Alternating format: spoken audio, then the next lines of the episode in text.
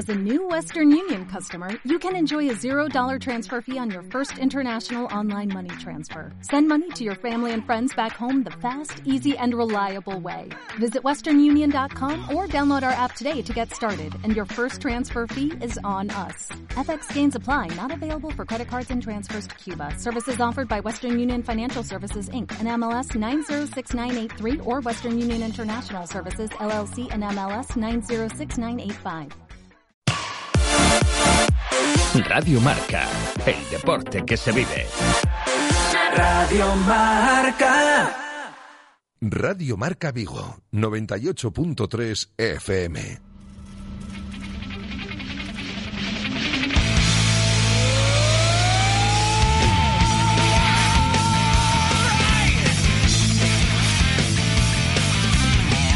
Marca Player DX con Ramón Méndez y Alba Calvo.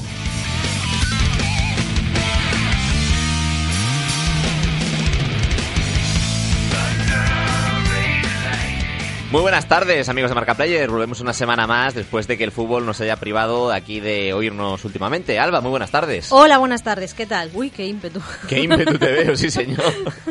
que bueno, que tenemos cosillas. eh, por suerte, aunque no hemos estado muy, muy presentes en las últimas semanas, la industria del videojuego todavía está despertando, empezando el año. Ya para la semana que viene, madre mía, tenemos ahí Resident Evil, Kingdom Hearts. Estaremos muy, muy en llamas. Pero de momento podemos ir aprovechando para hablar de cosillas como un libro de cocina friki. ¿Cómo lo ves, Alba?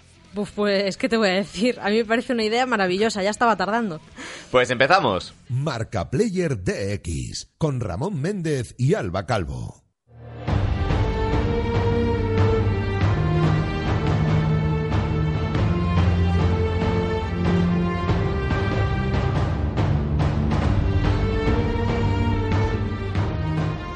Y eso, como está la industria tranquilita, pues nosotros eh, vamos a aprovechar que, que, bueno, está tranquilita, pero pasan cosas, quiero decir. Y pero vamos a aprovechar que, que estamos ahí, que vamos, que venimos, que esta semana hay Copa del Rey, que esta semana hay Champions, que esta semana podemos hablar de videojuegos por fin. Pues vamos a aprovechar para repasar las últimas novedades de la industria. Javi Bello, muy buenas tardes. Buenas tardes, Ramón. tal? Hola, ¿qué tal, Alba? Pues bueno, sí, la verdad que este año, eh, como decías, estamos un poquito todavía dormiditos, eh, despertando, pero sí que ha ocurrido hay un par de impactos en la industria y ha habido un poquito de salseo, principalmente con el gran tema que se, que se ha cocido las últimas semanas, y que es la separación entre Activision y Bungie. Claro, claro, aquí estábamos oyendo precisamente la banda sonora de Destiny, un poco de spoiler, porque madre mía, ¿qué ha pasado? Después de ocho años que Ocho, Activision añazo- le robó... ocho añazos de matrimonio y ha habido aquí un divorcio de estos que coparían todas las portadas de las revistas rosas. Y nada, y aquí a ver, había habido un caso muy parecido como cuando eh, Bungie se separó de Microsoft, solo que de aquellas, la saga estrella de Bungie, que era Halo, que es lo que le lanzó el estrellato, Mm. se la quedó Microsoft, Mm. pero que en este caso el divorcio le ha salido mejor con Activision porque esta vez se ha quedado con Destiny. Ujú. Y es algo que los fans han celebrado por todo lo alto a través de todas las redes. Sí, sí, se habla mucho ya de la, la pintaza de Destiny 3. Todavía no se ha visto nada de Destiny 3. Sí, bueno, eso es Destiny 2. mera especulación y meras ansias de la gente que es fan, pero, pero no, o sea, la cosa es que es eso, o sea, Destiny, por toda la gente que ha llevado un poco el caso todos estos años y los propios eh, comunicados que se leían de ambas compañías, o sea, ni Activision ni Bungie nunca llegaron a tener una gran relación cordial, era una relación meramente contractual, de que, mira, eh, yo te doy dinero, tú haces videojuegos para mí, fin, esa es toda la relación que había entre ellos. Y Bungie siempre se había sentido un poco como asfixiada precisamente por las exigencias que le metía Activision.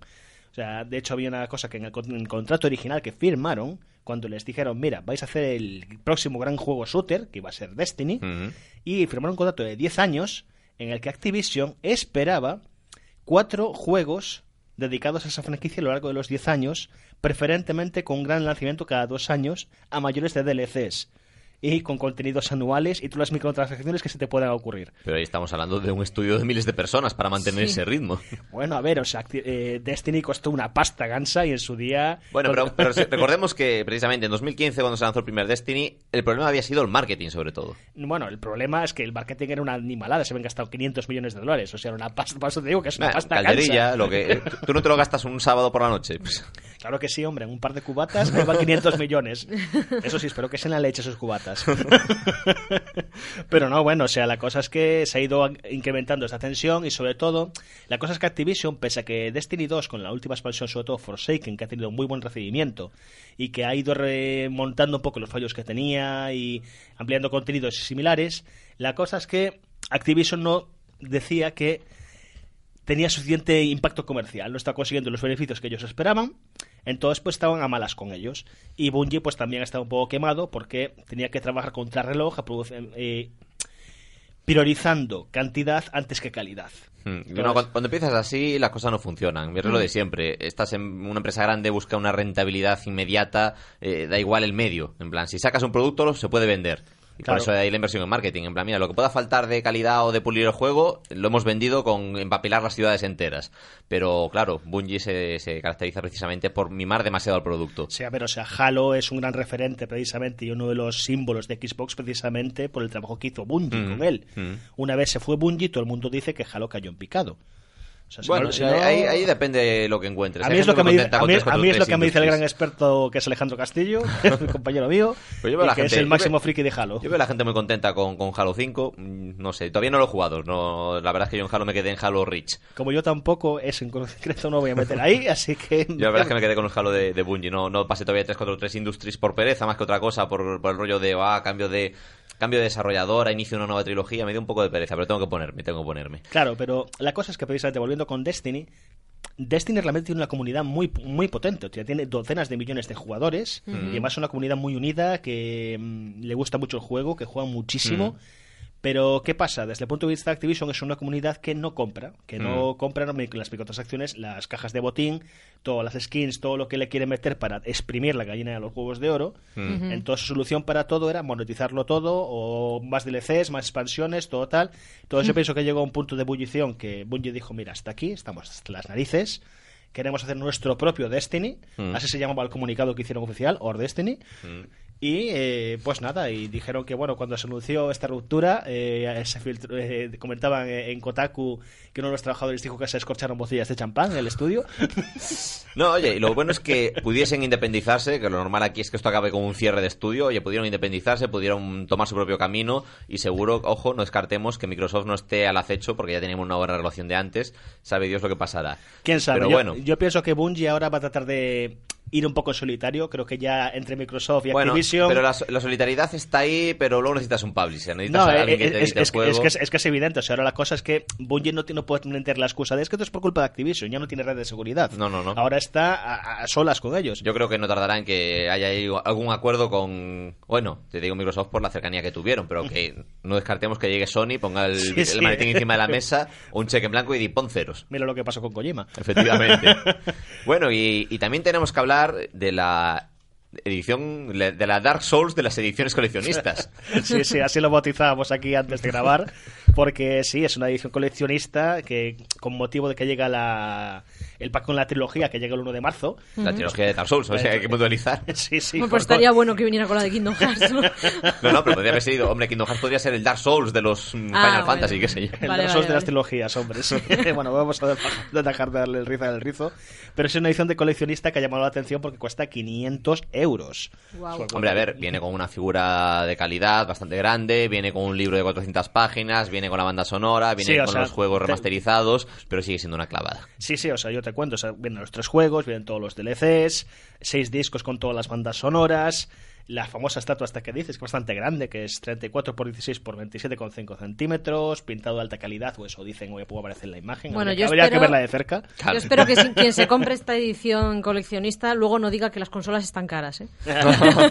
Pero bueno, si yo, no- yo pienso que lo que más destaca de esta edición coleccionista, y sinceramente, como trabajo en el mundo editorial, es lo que más dinero ha costado, es el libro compendio de toda la saga, Mm. que es como una especie de enciclopedia Larousse de 460 páginas, que recoge todo el lore, todas las anécdotas, todos los personajes, todos los tal, que, que ha aparecido a lo largo de toda la trilogía. Entonces, pues, es un poco para representar todo ese mundo narrativo que tiene Dark Souls, de lo que tanta gente dice que, que Que son, carece, que son ¿no? maravillas. Mm. eh, Ah.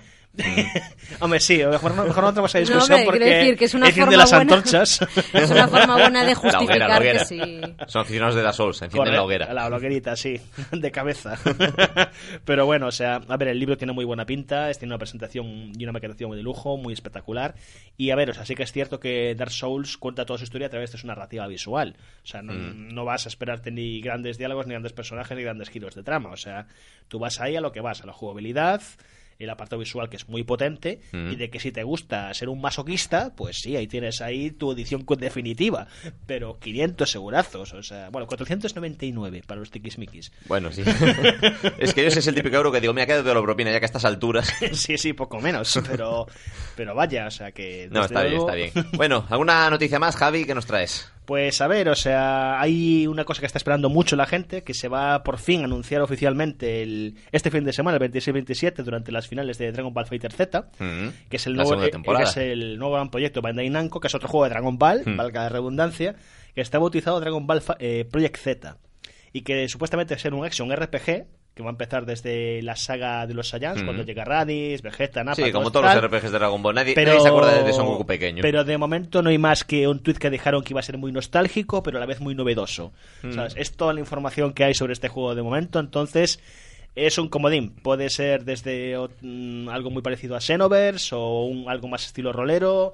A ver, A hemos tenido, saber. hemos tenido ya juegos de rol de Dragon Ball bastante dignos. eh, Yo recuerdo todavía los de Game Boy Advance, por no irnos muy atrás, Sí, que yo- estaban yo- bastante yo bien. jugué, yo jugué el de Super Nintendo en japonés que era de cartas, sí, que era la leche. Pero ya, ese era de cartas. Ya centrándonos así en, en rol y tal. eh, pero claro, también tenemos malas experiencias en sobremesa con aquel infame Dragon Ball Z Sagas que salió en Play 2 y en Xbox y en GameCube. Hubo ahí una pequeña época oscura, sí. Sí, yo, yo mm, lo cojo con pinzas precisamente porque hemos pasado por aquí. Pero oye, ganazas porque, no sé, un RPG de Dragon Ball, pues mira, yo creo que ya a nivel de lucha lo tenían todo hecho. Con, en, en lucha 3D con los Xenoverse ya alcanzaron la cima, que todavía sigue Xenoverse 2 vigente a día de hoy, años después de su lanzamiento. Con Fighter Z ya redondearon la lucha 2D. Y claro, ¿qué falta? El pues meterte en otros géneros porque la, la franquicia, oye, para luchar puedes luchar tanto uno contra uno, como en esto rol o incluso un estilo Claro, o sea, Street yo, of yo- pienso que es justo lo que dices. o sea, van a tener que explorar otro, otro género, explotarlo en ese sentido, porque realmente como juego de lucha tradicional. Dragon Ball Fighter está funcionando de maravilla y muy parecido tiene Xenoverse. Entonces tendrán que irse por otra tangente. Pero bueno, lo que es en términos de lucha... Eh, Sí, sí, sí, sí, que más- hay que cambiar, hay que innovarse o morir. Porque además esto es lo de siempre, es una, una licencia que seguramente tengan que ir sacando juegos anualmente y, hombre, juegos de lucha llevas muchos- unos cuantos. Así que, que bueno, yo tengo ganas de ver qué hacen, tengo ganas de ver cómo evoluciona este proyecto. Bueno, ¿quieres un último apunte, Javi? Sí, bueno, que también realmente, precisamente, relato con todo esto de la lucha, que esta semana pues fue también la revelación de Mortal Kombat 11. También, también. ¿Sabes? Que fueron 20 minutazos ahí de presentación de todas las grandes novedades y hay un montón de cosas muy interesantes. Como lo que más llama la atención, aparte de que puedes personalizar muchísimo los luchadores, que ya, sabía, ya se ha convertido casi en un estándar de los juegos de lucha, es que ahora también pasa por personalizar su set de movimientos Ujú. Que desde Mortal Kombat 10, que bueno, el X lo llamaban, tenían todos los jugadores tres variaciones de, de diferentes tipos de golpes, que te dan pues diferentes estrategias, y ahora te va a venir con esas tres de serie, pero a mayores tú puedes personalizar tu variación propia. Entonces hay movimientos que te pueden costar más slots o menos, y te va a dar unas capacidad, una cantidad de opciones de, de jugabilidad, me parece impresionantes. Y aparte que bueno, que visualmente es un espectáculo Un espectáculo gore, todo se ha dicho. grotesco. o sea, Porque los fatalities que, que de un juego para otro se superan, que ya piensas que no pueden ir más y siempre dan un pasito más No, para es que, es que, pasar a ver, a es, que- es que ahora los golpes normales son fatalities de antaño. O sea, es Mm. una cantidad visceral en pantalla Mm. que, no, que no llega al rojo para pintarlo. Correcto. Bueno, pues eh, dejamos aquí las, las novedades de estas últimas semanas. Al final nos ha dado tiempo a comentar un par de ellas solo. Sí. Pero bueno, seguimos atentos, Javi. Hasta la próxima. Venga, hasta luego. Hasta luego. Radio Marca, el deporte que se vive. Radio Marca. ¿Te consideras un gamer y no conoces la fan play area del centro comercial Gran Vía de Vigo? Ven a descubrirla. Un punto gamer permanente y gratuito que de la mano de PlayStation será tu punto de encuentro preferido para demostrar que no tienes rival y conocer todas las novedades. Además, si te registras en hypestation.es podrás conseguir puntos que te harán ser el primero en probar los nuevos lanzamientos y participar en campeonatos con otros gamers de toda España. Fanplay Area del Centro Comercial Gran Vía de Vigo. Los viernes y domingos de 5 a 9 y los sábados de 12 a 2 y de 4 a 9. ¡Te esperamos! Radio Marca, el deporte que se vive. Radio Marca.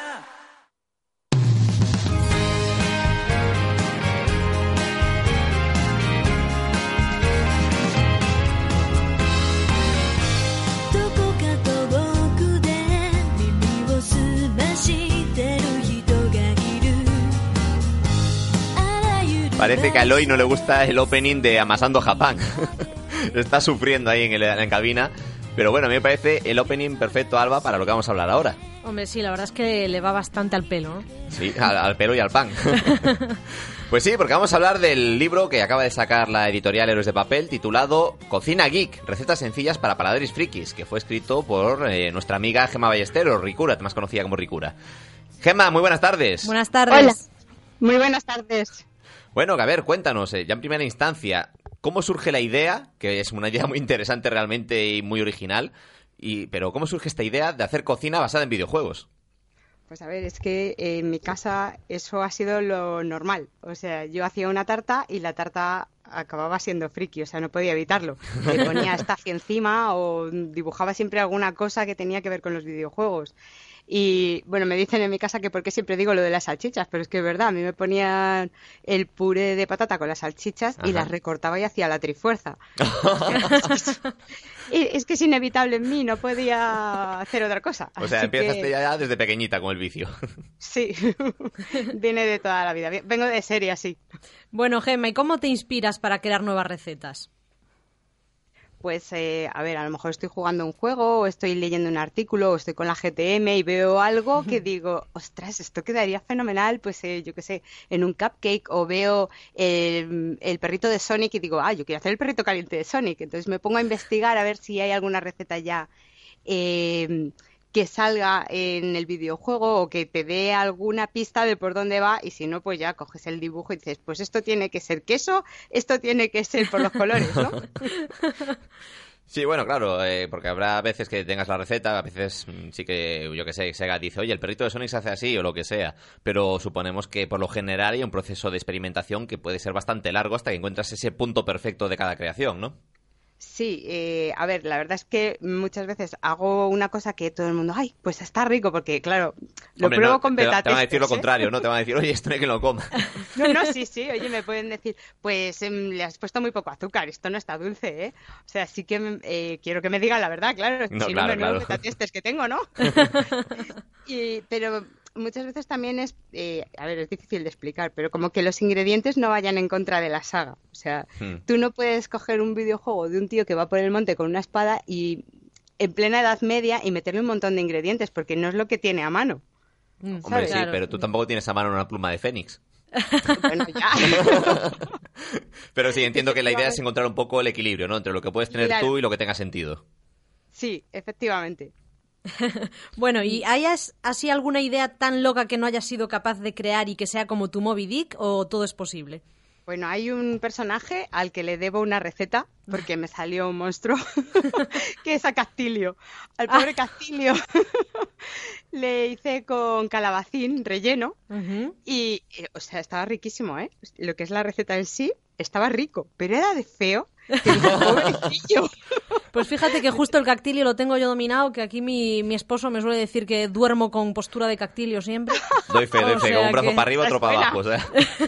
Pues el, el Castilio ese solamente lo han visto en mi casa y, bueno, Nacho, Nacho Requena, que ha visto Entonces todas las recetas. es cuestión de ir practicando, ¿no? Si no, un día lo subiré de todas maneras para que veáis el logro que me salió. ¿vale? Pero le debo una receta a Castilio, lo tengo pendiente. Vale, vale. Bueno, y volviendo a lo que es eh, el libro que acabas de sacar, eh, Cocina Geek, ¿qué nos vamos a encontrar? Pues a ver, hay 55 recetas. Eh, bueno, también tenemos una parte de armas y artefactos que explico un poquillo, pues para los que no estén muy puestos, sobre todo yo creo que más con la parte de la repostería, ¿no? Todos sabemos lo que es una batidora, pero bueno, a lo mejor no saben lo que es una lengua pastelera o qué, qué boquillas se utilizan para qué. Y entonces ahí hay una parte que se explica. Ujú. Y luego he dividido todo en tres mundos, que es el mundo dulce, con donde está todo lo dulce, los postres, helados, hay piruletas, galletas, dorayakis, mochis, mazapanes, o sea, es súper variado. Hay Madre mía, gominolas, hambre que me está entrando las- a esta hora de la tarde, babas. que es hora de merendar y nosotros aquí. Hay de todo. Luego en la parte salada eh, tenemos eh, ya, digamos, primeros o segundos platos. Tenemos arroz con curry, que es la receta que habéis visto eh, que ha mostrado la editorial. Pero vamos, hay sopa, hay pizza, hay una galette, hay pan dulce y hay pan salado. Eh, em, hay albóndigas, hay galletas saladas, eh, huevos rellenos, ramen, sí, un montón de cosas distintas. O sea, un poquito de todo. Sí, sí, sí, sí, para todos los gustos. Yo luego espero que esto me lo tuneéis también. O sea, si a alguien le apetece cambiar los ingredientes, para eso son las recetas, ¿sabes? Claro, para echarle imaginación, ¿no? Efectivamente, es que hay gente que, ay, es que yo no puedo con, yo qué sé, con eh, el pimiento verde. Pues chico, quítalo, que no pasa nada. ¿eh? Pues lo puedes cambiar o poner otra cosa que te guste más. Vale, yo entonces- ¿Ves? Dime, ¿Ves? dime. Es que ahí está el- la clave. Quitarle el calabacín al cactilio. Seguro que así es más guapo. ¡Eh! Le tengo que hacer una receta dulce, pobrecito. Y bueno, y luego me queda el, el mundo 3, que son las pociones, que son bebidas. Hay bebidas eh, alcohólicas y sin alcohol. Y bueno, pues tenemos eh, cócteles, tenemos batidos, eh, hay chocolate, chupitos, que también se han visto por ahí ya. Madre mía, para todos los gustos, entonces. Sí, sí, sí, sí, sí. Y luego hay mucha gente que le ha hecho gracia que al final he puesto un apartado que se llama Spells and Cheat Codes, que son los truquitos para que te salgan las cosas, ¿no? Ay, qué Y bueno, que- como rellenar una tarta para cuando tú quieras hacer tu tarta de cumpleaños, pues sepas cómo rellenarla, cómo hacer una base de bizcocho para una tarta, cosas así. Madre mía, qué pinta tiene todo, nunca mejor dicho.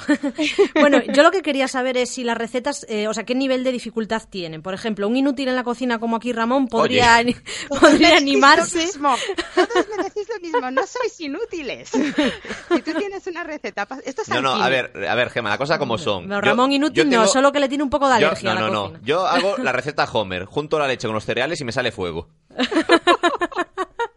Madre mía. Ese No, a nivel. ver, esto es alquimia. Tú coges los ingredientes que te ponen ahí. Eh, tienes el paso a paso con fotos y debajo te dice qué es lo que tienes que hacer. Y si lo haces tal cual, siguiendo los pasos, te sale. No O sé sea, yo. Este se te pone a hacer alquimia y te saca no sé una yo. quimera muy Claro, rápido. eso dijeron los hermanos Elric también. O sea, tú sigue los pasitos que esto sale. No, no, de verdad. O sea, sí, sí que se puede. Sí, se puede. Además No, son no. recetas sencillitas, ¿eh? O sea, lo tienes, eh, tal y como dices, lo tienes bien explicadito, ¿no? O sea, con los pasos, las imágenes, o sea, no debería haber pérdida. Cualquiera puede hacerlo. Efectivamente, efectivamente. Además, luego ya es que os he puesto atrás eh, lo, lo que son los truquitos de para que te salgan las galletas perfectas. O sea, que es que no, de verdad, no me he dejado nada en el, en el bolsillo, ¿eh? O sea, todo lo que sé lo he puesto. Vaya. Pero vamos, va. que Va también con la gente incluido. luego me pregunta, ¿eh? O sea, ahí en Twitter o en el canal de YouTube, la gente me pregunta y contesto siempre a todo el mundo encantada, ¿eh? Hmm. Hombre, eso, eso sobre todo, tened en cuenta los que nos estáis oyendo y os puede interesar hablar con Gemma de vuestras recetas o lo que podáis ir creando, que Gemma es eh, una chica siempre abertísima a hablar, muy simpática en redes sociales. No, no le tengáis miedo que, que no muerde. Muerde, No. las cosas que, que- que os prepara. Oye, y puestos a quedarte con una receta de libro, ¿cuál es tu favorita? Pues la hamburguesa, la Cluckenbell del GTA. Es impresionante. ¿Pero por qué? ¿Qué tiene, qué especial? Que estará Pues rica, ¿eh? Bueno, no, ya que está rica ya, pero ¿por qué, ¿por qué considera que O está tan rica? Una hamburguesa no tendría, yo que sé cuántos ingredientes le he metido aquí, 20. Caray. Tiene un marinado con un montón de especias, eh, tiene estragón, eneldo, pimentón dulce y picante, eh, tomillo, curry, pimienta negra. Bueno, eh, dejas las pechugas de pollo marinando y luego el rebozado también lleva curry, tomillo, eneldo, ajo en polvo. Bueno, sale una pasada de hamburguesa. Madre mía. Va a haber, va a haber que probar eso. Una locura. bueno, y ya para terminar, eh, ¿tienes alguna anécdota que se pueda compartir? Eh, sí, hay una que, que le tengo cariño y es que eh, pues el día antes del, del lanzamiento del Metroid eh, fui a, a Mercury Steam y pude saludar al equipo y le llevé unas cajas llenas de cupcakes de Metroid. Ay, esa- Los esa- Metroid. esa- esos cupcakes los tengo vistos, son mega adorables. Detallazo. Y bueno, pues pude estar hablando con todo el equipo, nos enseñaron las instalaciones y tal, y la gente majísima. Y la verdad es que es una cosa que recuerdo con mucho cariño. Bueno, pues nada, Gemma, muchísimas gracias. Eh, nos has puesto los dientes larguísimos. Yo no sé cómo voy a acabar ya el programa hoy sin morder aquí en la mesa o algo. Bueno, sabes que si nos encontramos en algún evento siempre llevo dulces, así que Ay, qué bien, qué bien. Eso es verdad. Cuando la vi en la Madrid Games Week, ella puso allí su- en una esquinita del stand de Games Tribune, puso allí su repostería y madre mía, había una cola allí para de- degustar sus, sus bondades. No me venían extraña. a decorar, a decorar, venían de forma activa. Sí, sí, sí. Bueno, pues muchísima suerte con el libro, que seguramente tenga muchísimo éxito y nos vemos para la próxima. Muchísimas gracias, encantada de estar con vosotros. Hasta luego. Radio Marca, el deporte que se vive. Radio Marca. ¿Te consideras un gamer y no conoces la fan play area del centro comercial Gran Vía de Vigo? Ven a descubrirla. Un punto gamer permanente y gratuito que de la mano de PlayStation será tu punto de encuentro preferido para demostrar que no tienes rival y conocer todas las novedades. Además, si te registras en hypestation.es podrás conseguir puntos que te harán ser el primero en probar los nuevos lanzamientos y participar en campeonatos con otros gamers de toda España. Fanplay Area del Centro Comercial Gran Vía de Vigo. Los viernes y domingos de 5 a 9 y los sábados de 12 a 2 y de 4 a 9. ¡Te esperamos! Radio Marca, el deporte que se vive. Radio Marca.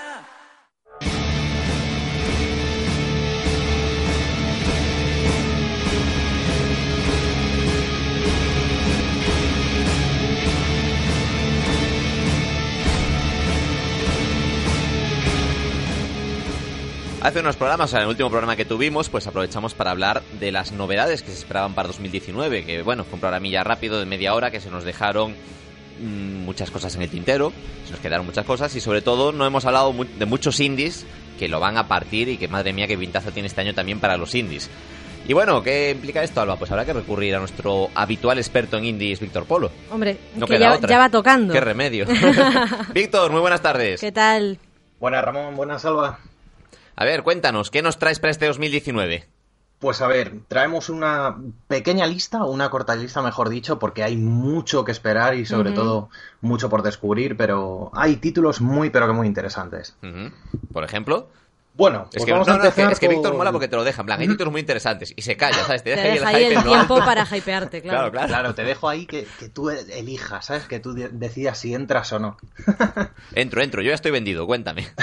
Bueno, pues vamos a empezar por lo propio y vamos a tirar pues por lo patrio en este caso, por los sevillanos de The Game Kitchen, que tienen nada más y nada menos que Blasphemous, que es un título del cual ya hemos mencionado en algún, en algún otro episodio. Sí, sí, de hecho ya, ya estuvieron aquí también contándonos un poquillo del juego. Pues sí, el, el hype está por las nubes y bueno, pues qué decir de este Metroidvania pixelar eh, de gran resolución, donde la religión y la cultura ibérica pues confluyen con la imaginaria más macabra y, y establecen una, un videojuego que va a ser bastante gratificante para todos los amantes de la dificultad y las mecánicas depuradas. Sí, la verdad es que tiene una pinta importante, lo que dices tú, está, se nota mucho la inspiración, yo diría más en Castlevania que en Metroid, la verdad. Igual Mm. es por el, por lo que decimos, la imaginería más eh, religiosa, igual. Pero, pero ojo a este producto español que, que bueno, consiguió sus, eh, ser financiado por, por Kickstarter y demás.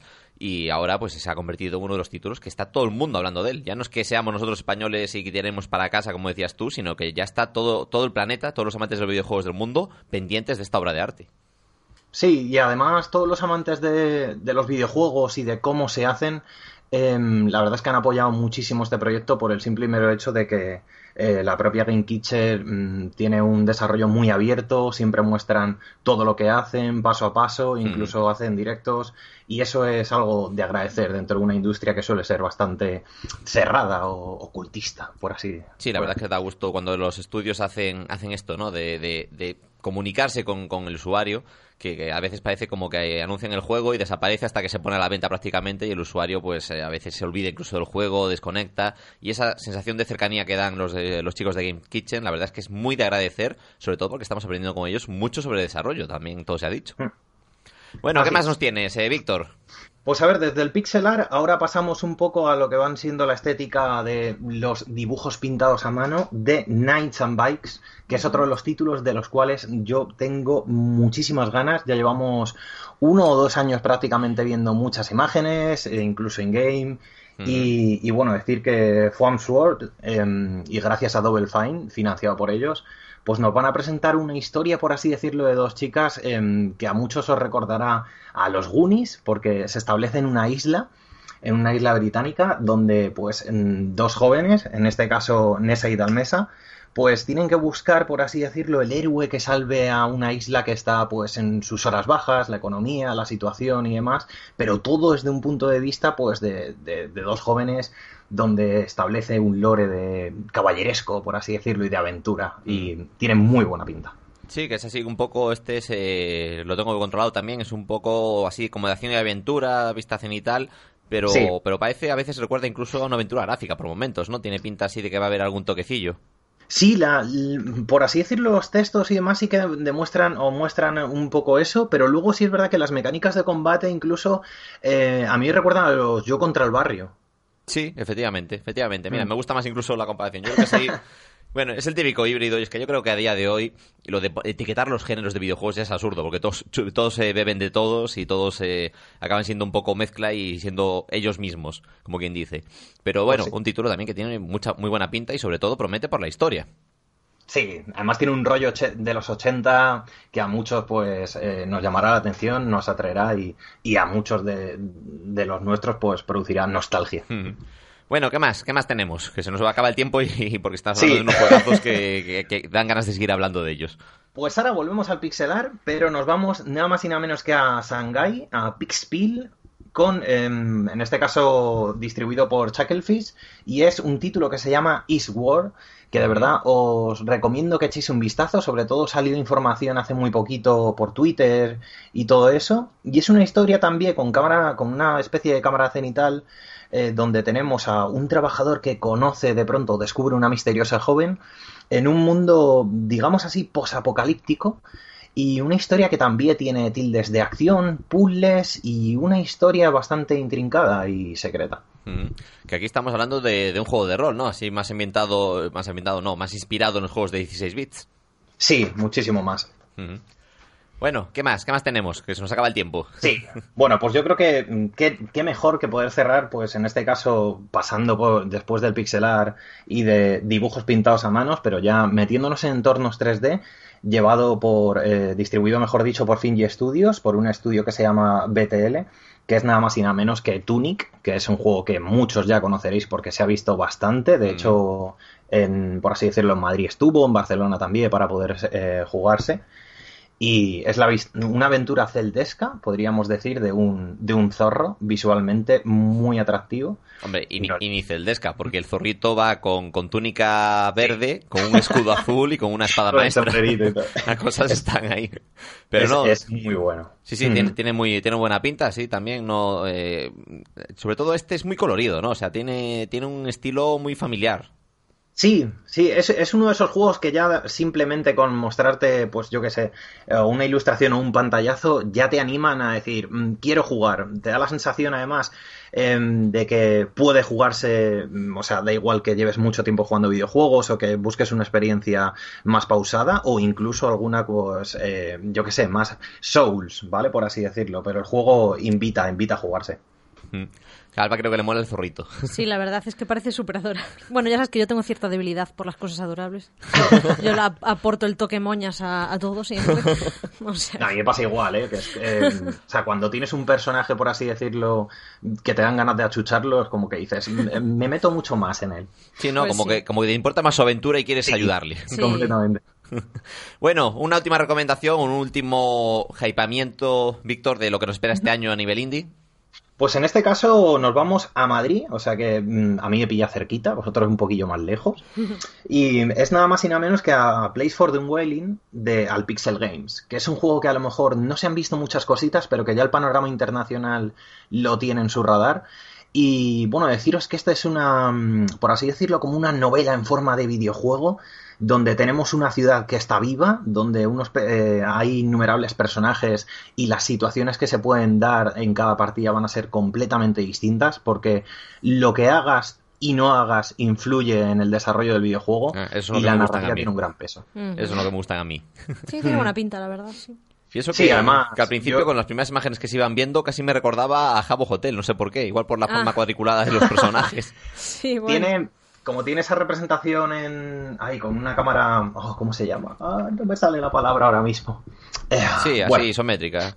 Sí, isométrica exactamente, pues eh, de verdad llama mucho la atención las animaciones, em, el cómo, no sé, la estética propia incluso, porque tiene un carácter oscuro pero em, también bonito a lo estudio Ghibli en determinadas situaciones, ¿sabes? Aunque más de No, pincelada. no lo veo, no lo veo nada comparable a Studio Ghibli, la verdad.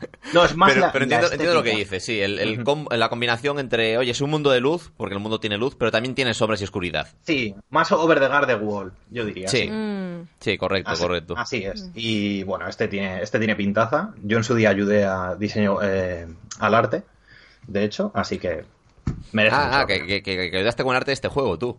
Sí, aproveché y Ah, me- hice las prácticas ahí en ese estudio y la verdad es que fue un placerazo. Hay grandes profesionales. y Entonces le espero- tienes el doble de cariño, claro. Sí, sí, completamente. Estoy Sí, esperando, ¿no? vamos. Pero si ya tenía buena pinta, ahora hay que, hay que probarlo día uno. Y luego así la próxima vez que invitemos a Víctor podemos reírnos de él. Hombre, de eso, pero vamos, no hace falta que sea por el motivo del videojuego. Sabéis que a mí me, po- me podéis invitar y reíros de mí siempre que queráis. Madre mía, qué fácil se vende la gente para venir aquí. Hombre, donde te tratan bien siempre gusta volver. Ah, esta es tu casa, Víctor, ya lo sabes. Y nada, y además con estos indies y esta pintaza que tiene 2019 en general, pues Mm. seguramente te tenemos bastante por aquí. Pues sí. Hasta la próxima. Venga, hasta Bueno, la próxima. Bienvenidos al Rincón del Retraso, donde cada semana tacho un nombre de mi larga lista de juegos pendientes, porque para variar, lo nuevo puede esperar. La inmortalidad. Un sueño de viejos. Un clásico dentro de las aspiraciones de reyes, emperadores, tiranos y de villanos de ficción.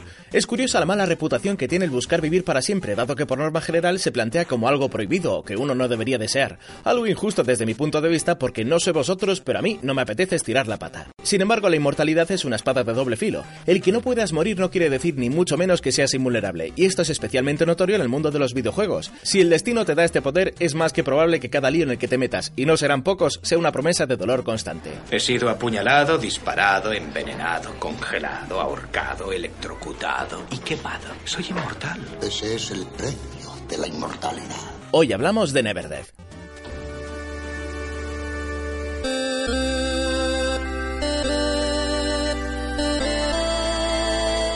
Desarrollado por Rebellion y publicado por Konami en 2012 para PlayStation 3 y Xbox 360, Neverdeath es un estudio y ensayo de lo que pasaría si una estrella de mar fuera un héroe de acción. El juego nos lleva al tiempo presente donde los demonios de vez en cuando salen a liar la parda por la tierra y los agentes de la nada, la Agencia Nacional Antidemonios, aparecen en escena para poner orden al estilo de los hombres de negro. Encarnamos a Bryce Boltzmann, un cazador de demonios que para su desgracia ha sido maldito con el don de la inmortalidad por Astaroth, el rey de los demonios. La verdad es que dentro del manual de putadas que tu archienemigo te puede hacer no tengo muy claro que sea la peor. A ver, entiendo que es un castigo poético si matan a tus seres queridos, pero es la típica cosa que volverá a morderte el culo tarde o temprano, aunque sea después de aproximadamente unos 500 años. Sí, aquí donde le veis Bryce le falta tarta de cumpleaños para tanta vela, porque lleva en este mundo prácticamente lo mismo que la Mona Lisa. Y como suele pasar con la gente una vez que entran en años, pues le da todo un poco igual. Junto a Bryce tenemos a Arcadia, su supervisora y fanservice andante del juego, que a diferencia de nuestro protagonista no es inmortal. Sin embargo, no por ello deja de ser hábil con un subfusil, y si Bryce le suelta alguna frase fuera de tono, le cierra la boca rápido con un par de balas. El juego no es especialmente interesante por su argumento. Es más, si fuésemos un poco mal pensados, diríamos que nada hace referencia a la profundidad de la historia. Pero como muchos otros títulos que han aparecido en la lista, no hace falta escribir Guerra y Paz para tener una experiencia agradable si la mecánica es divertida. Y en el caso de Never Death, más que divertida, en primera instancia es original. Cosa con la que siento que no me encuentro lo suficiente. Ponerte en la piel de un personaje inmortal plantea problemas desde el punto de vista del diseño de videojuegos. Y es que cómo hacer que un juego tenga un desafío si tu personaje no puede morir. Que te follen, lo ves no. Frente a este problema, creo que Neverdeath ofrece una solución bastante ingeniosa, pero vayamos por partes.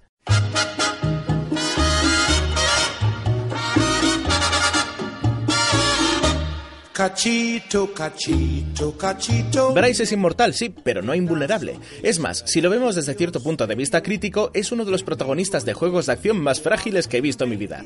¿Por qué? Bueno, aquí viene el punto sobre el que se centra la mecánica del juego. Casi el 100% de las veces que los demonios nos ataquen perderemos un miembro, lo que para cualquier ser humano sería una herida que te dejaría fuera de combate, pero para Bryce... No es más que un arañazo. ¿Qué decís? Pero imbécil, si ya no tenéis brazos. Una herida superficial. Y tan superficial, porque ver tus brazos y piernas volando para ahí se convertirá en algo bastante corriente. El único problema real de Bryce será perder la cabeza, y no porque ello implique que estamos muertos ni mucho menos, ya que podremos reencajar las piezas sueltas de nuestro cuerpo si nos ponemos en el ángulo adecuado, o hacer que nuestro cuerpo se genere de nuevo al pasar un breve periodo de tiempo. El problema de ser un cráneo separado de su torso son los Grand Baby, unos pequeños demonios escurridizos que parecen perseguir a Bryce como buitres sobrevolando un cadáver. Estos bichos molestos tienen hambre de cazademonios y aparecen constantemente para comerse nuestras partes, pero sobre todo lo que quieren es comernos la cabeza. Pero, ¿cómo se te van a comer si eres inmortal? Buena pregunta. He mencionado ya que son demonios. Esto quiere decir que si se tragan nuestra cabeza nos espera una eternidad confinados en su estómago, un final poco agradable.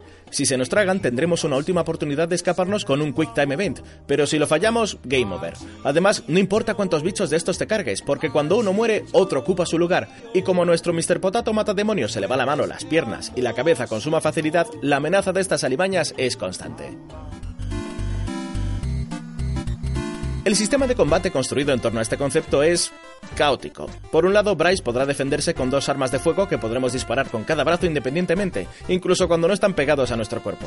Sin embargo, los enemigos son por norma general demasiado numerosos y rápidos como para despacharlos cómodamente a tiros, además de que algunos son directamente invulnerables a las balas. Así que tendremos que darles una ración de acero con la espada balisona, la versión en formato familiar de una navaja mariposa. Controlamos la espada meneando el analógico derecho de una forma bastante similar a lo que habíamos visto en Metal Gear Rising, pero sin la cámara lenta. Le añadimos a esto que gran parte de los escenarios son No solo eso, sino que derribar estructuras encima de nuestros enemigos es una forma muy práctica de acabar con ellos. Tanto es así que muchas veces lo haremos de forma completamente accidental. El resultado de esto es un sistema de combate frenético, con escombros y enemigos por todas partes mientras saltamos constantemente de un lado a otro, recuperando miembros perdidos y meneando la espada como un epiléptico.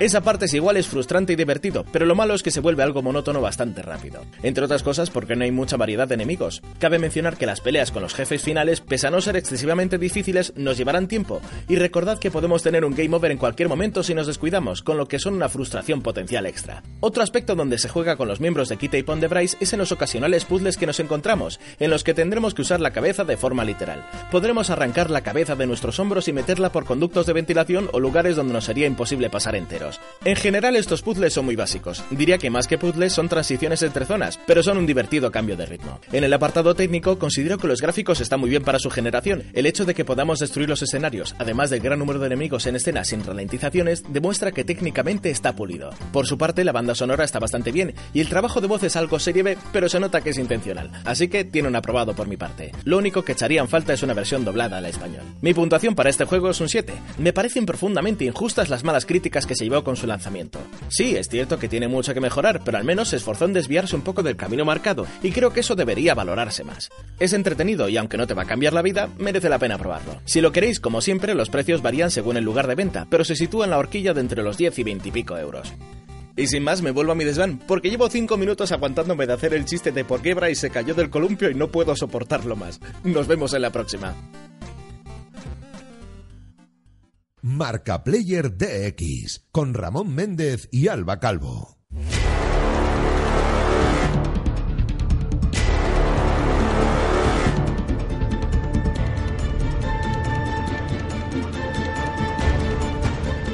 Y llevamos ya unas cuantas semanitas también sin hablar de deporte electrónico, que Fernando ya estaba ansioso. Fernando, muy buenas tardes. Buenas, buenas. Bueno, eh, a ver, eh, bien es cierto que esta semana se ha sido un poco el, el parón, eh, ese, ese momento navideño en el que eh, no se juega ninguna competición, con lo cual tampoco tenía mucho que, que comentar. Pero esta semana ya ha cambiado todo. Esta, esta semana ha sido la semana en la que han empezado todas las ligas de League of Legends y sobre todo destacadísimamente este 2019 la League of Legends European Championship, también conocida como LEC o LEC, es decir, vamos, la antigua LCS, Ahora ya en, en formato franquiciado. Y bueno, lo cierto es que por ahora solo hemos visto eh, 10 partidos, dos jornadas, eh, y todavía es, es muy temprano para, para echar las campanas al vuelo, para hacer análisis profundos sobre, sobre cómo va a desarrollarse la competición. Bueno, pero ya- vamos. ya tenemos ahí detallitos. ¿no? Sí, sí, no, no, de- de- detallitos y sobre todo a mí me ha quedado después de, de este primer fin de semana de competición la, la impresión sólida de que la temporada 2019 va a prometer muchísimo. Y es que viendo jugar a los, a los 10 equipos eh, franquiciados, eh, me he quedado con, con, la, con la clara impresión... Te has quedado con sus caras. Sí, sí, bueno, eh, muchas de las caras ya las conocía, con lo cual en ese sentido eh, no, no era Mm. novedad. A- Algunos están un poco más barajados, eh, hay, ha, habido, ha habido cambios, ya los comentamos eh, durante la pretemporada. Pero después de verlos jugar, de, de ver eh, cómo, cómo se compenetran, cómo, cómo funcionan los equipos, eh, yo llegaría a afirmar que hasta tenemos 8 de 10 eh, equipos que tienen posibilidades reales de clasificarse para el Mundial. ¿Y luego qué pasa con esos dos? Que se quedan fuera. Bueno, yo lo siento por Excel y por Rogue. Son un poco, bueno, uno viene de, de ligas regionales, pues otro acaba de, de empezar un poco sondadura por aquí. Eh, pues está- están un poco verdes. No, no, no, no me han dado una gran, una gran impresión. Pero lo, lo increíble, lo que, lo que me ha maravillado de este, de este inicio de la LEC es eso, e- es que haya tanta igualdad entre todos los demás. Es decir, que aunque eh, vayamos descartando dos, entre todo el resto no hay unos clarísimos favoritos, aunque bueno, cada uno tiene, tiene los suyos. Pero eh, ya se han visto algunas, eh, algún- algunas, algunas sorpresillas eh, y hemos visto que, que el nivel de juego de, de los veteranos sigue siendo alto, pero el nivel de juego de algunos de los recién llegados también está a la altura, con lo cual podemos eh, anticipar una temporada tremendamente igualada. Y el, el primer indicio de cómo de igualada va a estar esa, esta temporada es el puesto que está ocupando Fnatic en este momento. Recordemos que Fnatic es el actual campeón de Europa y subcampeón del mundo. Mm. Y Es está, y está de- casi de colista, ¿no? Está de noveno. Bueno, o sea, es- está de colista junto con, con Rogue. Eh, son los dos eh, únicos equipos que llevan 0-2. Y no es que digas, "Buah, han tenido. han jugado mal, les ha pillado a contrapié el inicio de temporada. No, no. Han jugado bien. No, no han sido una- unas partidas desastrosas. Solo que los rivales estaban a la altura. Estar a la altura del subcampeón del mundo es mucho decir. No, no, la verdad es que sí. Oye, no, no, es, nada, no es nada fácil eh, enfrentarte a toda una Fnatic. Además, seguro que cuando salen unos sorteos de emparejamientos, los equipos que dicen, oye, me toca empezar la liga con Fnatic, es que eso te desanima. No, no, para nada. Eh, muchos eh, muchos dicen, eh, no, no, o sea, a mí que me toquen los difíciles al principio, o- así ya, ya me llevo los tortazos en plan recalentamiento y luego, y luego tiramos para adelante. Eh, y, y nada, bueno, en cualquier caso, eh, van de novenos, van 0-2, pero yo tengo la total certeza, después de haberlos visto jugar, sobre todo, es que básicamente, salvo un jugador, salvo el, el mid, eh, son eh, el Fnatic eh, del año pasado, es el mismo roster sin apenas cambios. eh, estoy seguro de que van a volver al- a la cabeza de la tabla en, en menos que canta un gallo. Bueno. Pero vamos, a pesar de que me gusta Fnatic, de que sigo siendo muy fan de G2, este año mi corazoncito está con otro equipo. Uy, Dios mío. Eh, Fernando, vienes más de chaqueta. No, pe- pero y ahora verás que yo en realidad no cambio de chaqueta. Y voy a hablaros de SK Gaming, que es un equipo, bueno, es un equipo veterano, estuvo en tiempos en el LCS, luego eh, se, se cayó de la competición, ahora han vuelto eh, comprando franquicia. ¿Por qué, por qué eh, ha, ha ocupado así de forma tan inmediata un lugar especial en, en- en mi corazón SK Gaming? Pues en primer lugar porque han fichado a tres de los jugadores de Mad Lions. Ese, ese equipo que campeonísimo de la, de la LVP española. En concreto han fichado a Werlib, a Selfmade y a Crownshot. Ajá. Que vamos, o sea, empezar tu andadura con un equipo ya medio hecho, con gente que ya está Sí, sí. compenetrada, es fórmula para el éxito. No, es que además estamos hablando ya de tres jugadores de cinco para, para el equipo titular. Sí, es, sí. es la- ajustar un par de piezas nuevas y tienes una base, una columna vertebral muy sólida. Correcto, pues esa columna vertebral ya la tienen. Y además es eso, es una columna vertebral de la que aquí en Radio Marca llevo dándoos la tabarra con ella desde tiempos inmemoriales, desde los tiempos en los que ni siquiera había Mad Lions, porque esta gente, algunos ya estaban en Basconia. Ahora entiendo lo de que es la misma chaqueta. Sí, sí, es, decir, eh, el- la, la prenda es la misma, solo que le han cambiado un poco los colores. Y la han subido de rango, todo hay que decirlo. Que, Mm. o sea, Ujú. o sea, em- empezaron desde esos inicios modestos en la, el- en la LVP para ahora estar ya en la LEC como unos señores. Pero es que la cosa no acaba ahí. Porque falta el midlaner, porque el midlaner, como ya comentamos en pretemporada, lo fichó Fnatic. ¿Quién es el midlaner de, de Sky Gaming? Pues alguien de, qui- de quien ya hablé bien el año pasado. De Pirean, el sustituto de Faker. Cuando os comentaba que SKT estaba yendo bastante mal, que me gustaban más las partidas en las que, en las que quitaban a Faker y ponían al sustituto y que la cosa Mm. estaba así más tal. Bueno, el caso es que Faker se ha quedado en SKT, al sustituto le han dado puerta, lo ha fichado Sky Gaming. Con lo cual, estos, estos fichajes coreanos que con las franquicias comentábamos que igual ocurrían y tal, no están ocurriendo solo de, de viejas glorias, porque Pirean tiene 20 añitos. Ay, madre mía. Con lo cual... ¿Qué estamos haciendo en nuestra vida, Alba? En este, en este sentido es, es- es- es un- fichaje de futuro. No sé si Mm. viene a hacer un poco las Europas para intentar hacerse un hueco luego para volver a Corea. Sí, porque bueno, estos eh, fi- fichajes tan jóvenes, igual que en todos los deportes, eh, hay que ver cómo se adapta mentalmente a estar tan lejos de casa también. No, no, el caso es que lo dicho, se ha integrado, o al menos yo lo he visto bien integrado en este grupillo de, de Mad Lions, Mm. con lo cual tenemos a los tres de, de la Liga Española, con el coreano invitado. Y el tercer factor que, que me llena de alegría es eh, quién está al timón de este equipo. Es, es un entrenador que está especializado en, en coger eh, jugadores eh, poco conocidos, darles, hacerlos madurar, eh, darles proyección y de hecho su anterior equipo destacaba por ser una cantera de la cual bebían muchos otros equipos. Ujú. Ese entrenador es Shippy, que antes llevaba Unicorns of Love. Lo estaba pensando, te lo juro. Así que Pues qué bien, un combo, perfecto. Ya te digo, o sea, todos los equipos que hemos apoyado en, en Marca Player en dos años de historia se reúnen todos ahora en SK Gaming. Pues eh, tenemos todos el mismo banderín. Bueno, pues te diré- y, y ahora Tiene que fichar una Team Queso para Clash Royale y ya redondeamos la, la faena. No, no, ahí son, son equipos separados en clase, están, eh, están los dos eh, cada uno por su lado. De momento. Nunca se sabe. El caso es que la guinda del pastel de SK Gaming, al menos de esta primera semana, es que tú decías, que, ah, qué, qué marrón que te toque Fnatic eh, al principio de Mm, temporada sí. y tal. ¿Sabes eh, cuál fue el partido de apertura de la liga? Fnatic SK Gaming. Ah, maravilloso. bueno, entonces es- ya empieza a ser más comprensible que Fnatic haya caído contra este SK Gaming, que es eh, un equipo de lujo. Pero es que además eh, lo flipante fue que empezaron a jugar, eh, jugaron 15 minutos en los cuales SK Gaming dominó, Mm. Hubo un problema de latencia, hubo que borrar la partida y empezar de nuevo. Y además que en esos casos siempre dices, va, el gafe, qué movida. Eh, ahora es cuando Fnatic se recompone y ganan. Fnatic se recompuso, casi gana, pero perdió. Se impuso Sky Gaming eh, otra vez. Es decir, consiguieron ganar al campeón de Europa dos veces. Bueno, pues ni tan mal, oye. Sí, sí, vamos, yo estoy estoy con, con este equipo muy a tope. Eh, a pesar de que, lo dicho, de que G2 ta- ta- también siguen siendo mis chicos.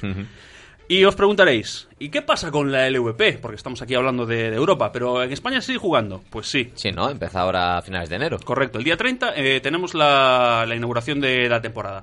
Eh, una vez más, como ya pasó en el split de verano, va a estar alineada con la, con la Liga Europea para tener unos calendarios más o menos parecidos. Y, y bueno, eh, se, se va a integrar, la, o sea, ya está integrada 100% la LVP en una serie de ligas regionales eh, que coordina la propia LEC, que es así como las academies que hay en la Liga. Norteamericana, pues aquí vamos a seguir con las ligas regionales. De hecho, eh, se calcula, aunque todavía está por confirmar, que va a haber tres filiales de los, de los equipos LEC que van a jugar en la LVP. Ajá. Y de LVP quiero destacar dos equipos. El primero, el nuevo Mad Lions, que de- del cual solo se conserva a Falco, el resto de los de jugadores ya se fueron a LEC, pero que va a tener eh, unos nombres muy conocidos y muy flipantes de, de la escena de la LVP, que son gente como Jopa, Pretty o Samux. Eh, para la gente que siga la LVP, eh, estamos hablando de, de grandes estrellas del panorama español que se juntan en un nuevo Mad Lions que no se sabe cómo va a funcionar porque nunca se sabe cómo funciona un proyecto Bueno, claro, nuevo. pero, pero es una apuesta segura. O sea, los nombres a título individual son la Mm. bomba. Si, con- si el entrenador nuevo, porque Arané ha, ha pasado a otro plano, eh, consiguen eh, juntarse y hacer que funcione, eh, Mad Lions seguirá siendo campeonísimo. Y el otro es eh, Rogue Army, que ha hecho un rebranding, eh, ahora se llaman S2V. Es un rebranding que, por, eh, por ejemplo, esta, esta semana ya hemos podido verlo en, en la liga de, de Clash Royale. También tenían equipo allí, eh, ahora simplemente han cambiado el nombre, siguen siendo mismos jugadores, eh, un poquito lo mismo todo, pero tienen la marca diferente. Y que va a tener de especial que va a ser el único equipo de LVP que va a tener un roster 100% español. Oye, pues mira, eso también está bien. Que estamos aquí hablando de traer a niños de 20 años de Corea, pues oye, también hay que apoyar al equipo español y Sí. al producto español. No, lo de las ligas regionales de, de la LC, eh, una de las apuestas esenciales es potenciar el talento europeo. Y en ese sentido, pues eh, siempre se ha hecho y parece que se va a seguir con ello. Bueno, pues esperemos que así sea. Hasta la semana que viene, Fernando. Venga, hasta luego.